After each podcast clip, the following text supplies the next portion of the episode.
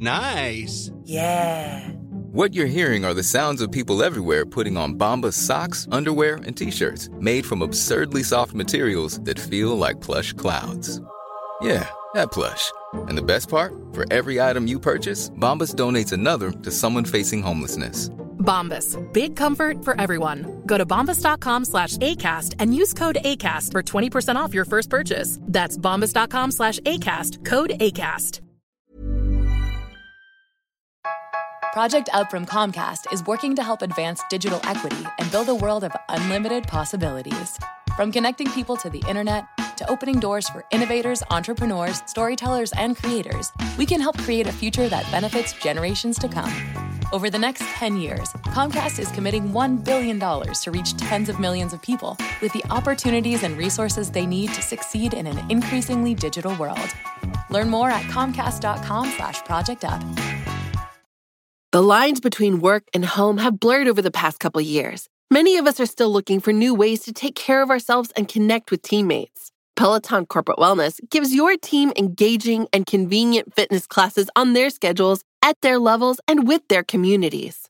With Peloton Corporate Wellness, you can box, stretch, meditate, and of course, ride alongside instructors who inspire and keep you coming back for more. And with thousands of live and on demand classes and over 10 class types to choose from, you'll find the content, music, and motivation you've been looking for to energize or wind down your day. Get the whole team moving with group challenges and fuel some healthy team competition. Cultivate a culture of physical and mental well being in your workplace with Peloton Corporate Wellness. Visit corporatewellness.onepeloton.com to learn how to bring the power of Peloton to your business. That's corporatewellness.onepeloton.com. We can't wait to see your team on the leaderboard. El comunista moderno comenta quien controla el poder económico controla el poder político. Entonces la pregunta está en quién tiene dicho poder. Creo que esta es una relación eh, bastante simplista. No estoy diciendo que el poder político siempre controle al poder económico, pero pretender que el poder económico siempre controla al poder político es, es muy ingenuo, básicamente porque el poder político tiene legitimidad, si así lo quiere, para incluso llegar a expropiar al poder económico, para agravarlo enormemente y, llegado el caso, se puede montar una campaña de propaganda contra un determinado poder económico y cortarle la cabeza. Fíjate en lo que está sucediendo ahora mismo en China con el Partido Comunista, tratando, ya digo, de cortar eh, socialmente y económicamente la cabeza a los, a los ricos del país. Eh, por tanto, mm, sí, una posible relación es que el poder económico utilice de alguna manera al poder político como pantalla para eh, conculcar los derechos de los ciudadanos. Eso es lo que sucede en el mercantilismo. Pero esa no es la única relación posible.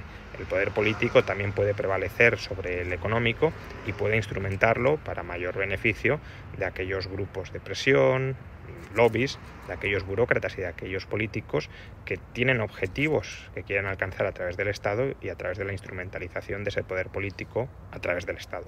En Denny's estamos abiertos para lo que sea. Por eso hicimos que nuestro desayuno nunca se termine. Así es, sin fin.